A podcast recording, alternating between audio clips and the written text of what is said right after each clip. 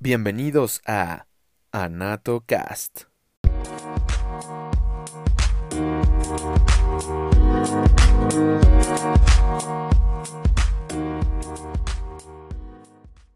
El día de hoy buscaremos expresar los términos anatómicos a través del arte. Será una sesión especial en la que dejaremos que fluyan las emociones y compartiremos algunas ideas que nos permitan elevar la anatomía al nivel de la poesía.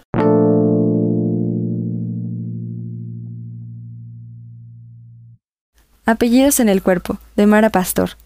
En 1837, William Montgomery creyó ser el primero en descubrir las glándulas areolares que pueblan ahora mis pezones llenos de leche.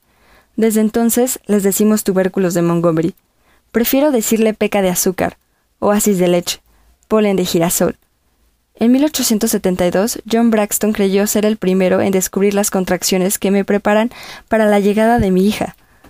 Ahora le decimos a esa fuerza inesperada que contrae la materia de mi vientre, contracción de Braxton. Prefiero decirle ensayo de alumbramiento, inundación repentina, volcán submarino.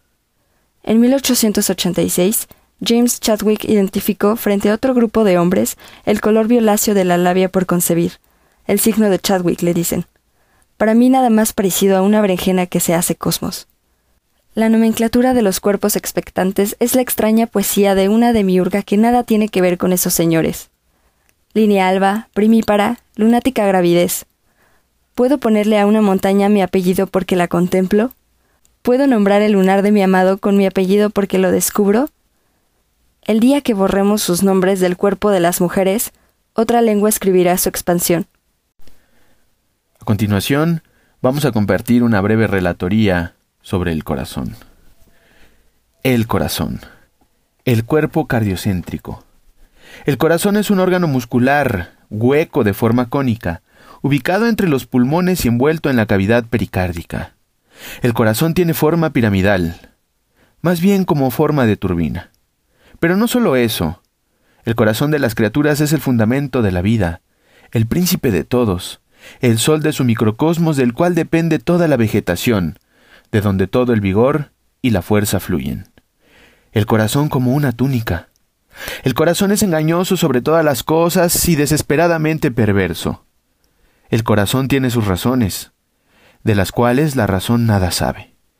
El corazón por siempre inexperto. El corazón es un cazador solitario. Durante más de 1300 años, gracias a Galeno que colocó al hígado, al cerebro y al corazón a cargo del cuerpo tripartito, abdomen, tórax y cabeza, siendo el corazón inevitablemente el centro de los tres. El corazón representa inevitablemente un sitio de actividad, late, y late en respuesta al mundo que lo rodea, más rápida en la presencia de un ser amado o del peligro, más lento al dormir o ante la cercanía de la muerte. Incomprendido por mucho tiempo. Los descubrimientos de Harvey no dañaron la lectura convencional del corazón como el centro de todas las cosas.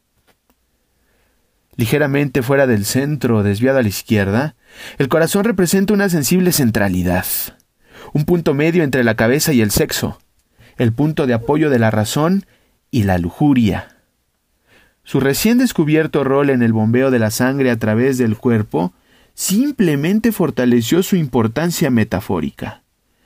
El corazón era ahora apreciado como un regulador del cuerpo y por lo tanto se convirtió de manera más fuerte que nunca en un símbolo de autorregulación moral. Cuando decimos algo de corazón, lo decimos de manera honesta y sincera. A pesar de que sabemos que el cerebro es el centro de la percepción y la cognición, el corazón sigue siendo el lugar en el que deseamos sentir las cosas.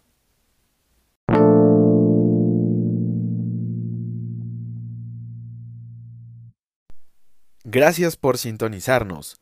Síganos para más contenido anatómico. Hasta luego.